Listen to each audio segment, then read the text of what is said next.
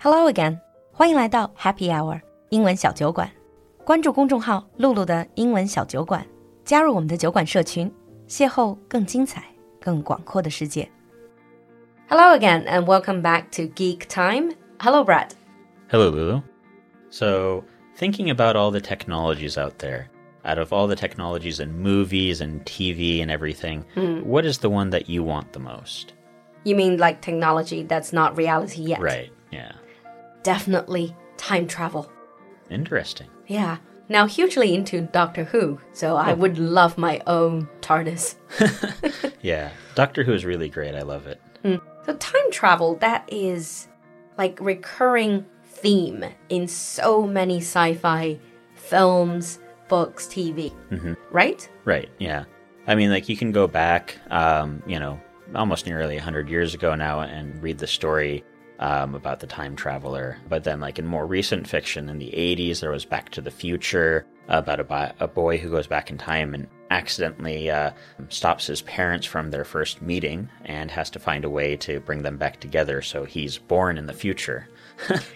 Ah, that's actually a comedy. Mhm. I've heard that reference. I haven't really watched Back to the Future, not in its entirety, but they mention it so much on The Big Bang Theory. They were trying to mm-hmm. argue the theory behind it. Well, that's actually really funny because there's lots of theories that are coming out in relationship to the movie and thinking, how is this movie actually possible? And thinking about actual time travel in relationship to the movie because they were trying to be very accurate to how time travel might work back mm. then. Mm. So, mm-hmm. what I'm getting is a lot of nerds and geeks out there.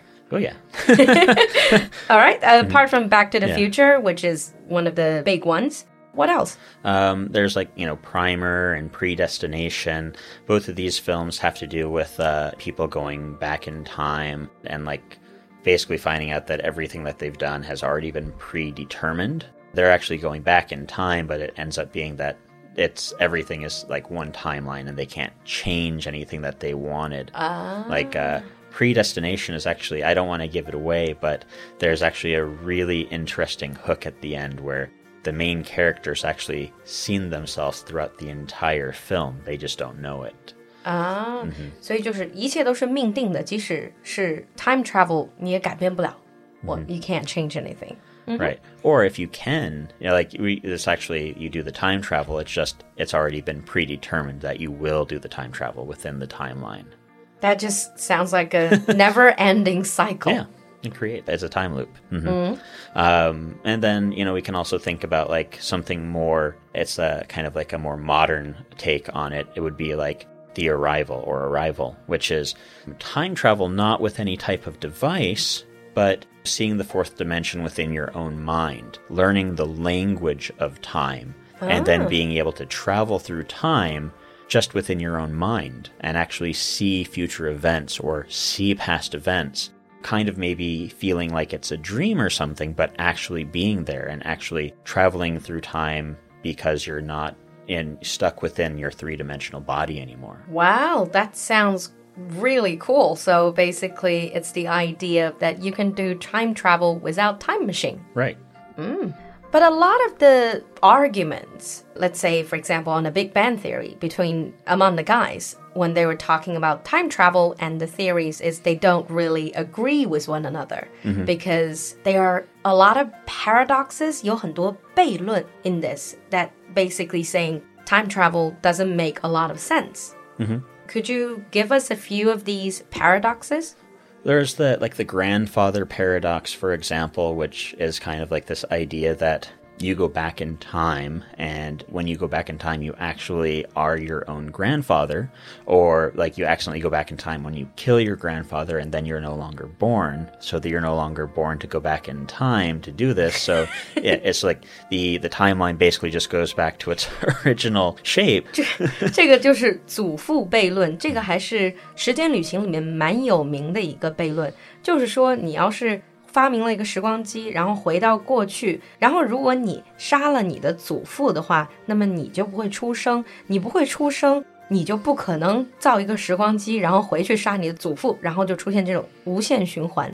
And that's a, a paradox. And any other paradoxes? Um, there's like the self consistency paradox where, like, if you go back in time and try to change something, it then creates a new universe. And that universe that you were in before no longer exists for you. You are now in the new universe because you've created a timeline split.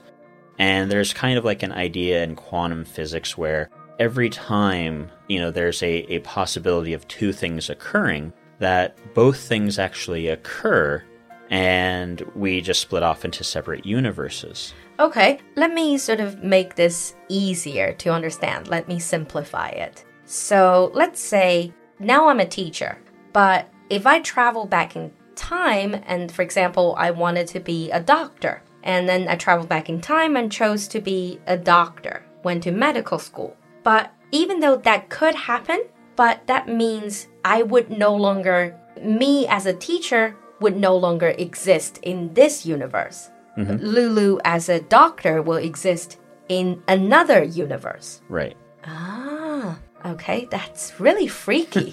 that's really freaky. And all these talks about time travel in fictional works, I bet there are people who are actually trying, who have tried at least to do time travel. There's lots of people who have tried. There, you know, uh, lots of physicists are trying to find ways. There's actually lots of uh, urban legends out there. Oh, really? Where people have said they come from the future. There's actually, if you watch one of Charlie Chaplin's videos, one of his movies, you can see someone in the background who looks like they might be a time traveler because they have a device that they put up to their ear. And it looks like it might be a phone. Some people have said it's just like an early version of like a hearing aid and someone was just trying to use it to hear something. But from like the untrained or naked eye, it looks like they might have like a phone or something in their hand. You can't really wow. quite tell what it is. It just looks like a, a, square, basically. And so people are, is that a time traveler? And similar things have happened throughout the years where they have they have a picture of someone who is in a historical context, which could just be with Photoshop and everything out there these days. But there are lots of people have said, yeah, this is an actual photo without any modifications whatsoever. And, you know, some people have vetted it, but it's really hard to tell. You know, they might have, they might be like, well, if I vet it, then people will say, yeah, then people will think there's time travelers. Mm. So, mm -hmm. well, I mean, maybe it's a good idea for us to go through some of the old films mm -hmm. and see if there are things or people or devices that really shouldn't have been there. Mm -hmm. And maybe that is a little bit of evidence for possible time travelers. And I've also heard of Montauk project and Philadelphia experiment. That is related somewhat to time travel mm -hmm. as well. So basically they were connected to early like nuclear experiments and one of the things that happened was when they were testing devices someone said that they actually went back in time like 11 seconds or 11 or something. It was really short amount of time, mm. but it was actually like recorded on their devices that a certain amount of time had passed, but everywhere else the time had uh, had passed in a different uh, at a different rate. So it could just be that all of the uh, devices on the ship had like had a power malfunction since mm. they were all mm. connected but there could be another reason. Who knows what actually happened? But yeah. 所以这个费城实验还有这个蒙托克计划 that's very, very well known urban legends mm -hmm. in the United States, right? Right. Do people generally believe them to be real? I think a lot of people just kind of ignore it and kind of just say, well, it probably isn't actually something that happened. It probably just uh, was something different about the sensors or something happened on the ship mm. that caused them to have that malfunction. Mm. Mm. By the way, Brad, if someone appears in front of you and say and claim to be a time traveler, what would be your reaction? I'm probably going to be quite skeptical. It's, there's actually been several reports of people who have gone out to the news and said they've come from the future and that something's going to happen. And a few of them actually been quite interesting. There was a, I can't remember the man's name, but there was a, a few years back, there was a guy who said he came from the future and that something was going to happen. And his prediction came true. And so a lot of people were kind of like, wait, what? and, and they thought this might actually be a real thing. Turns out the man has fallen from into kind of obscurity. No one knows where he is right now, and no one's heard from him. Um, And so maybe like he returned back to his time, or but or maybe he just kind of like you know isn't really true, or maybe he created a, a like a false identity for this. And now comes to the question that I've asked in our alien episode. if time traveling seems to be quite possible in a way, then why don't we see more time travelers? I mean, legit ones. Uh, are there any theories about this? There are actually quite a few theories. and I wouldn't say mythology, but like science behind it. There are there are some very bad things that can happen as a result of time travel. And so like these consequences could be very bad for the universe. And so there might be like a group of police who actually go back and forth in time that actually prevent people from stopping or from creating a, a timeline drift. It's like a time travel border control. Exactly. You're not allowed to do it. I think a lot of TV shows, I think even, yeah, Doctor Who had an episode where they had something similar where Yeah. maybe someone was going to kill Hitler or something like that, and Yeah. they had time traveling police. But that's actually a, kind of a uh, recurring theme. There's some different theories where people might only be able to travel within their own time. Hmm. Another theory is that the device that you make to travel in time can only transport you from one point to another.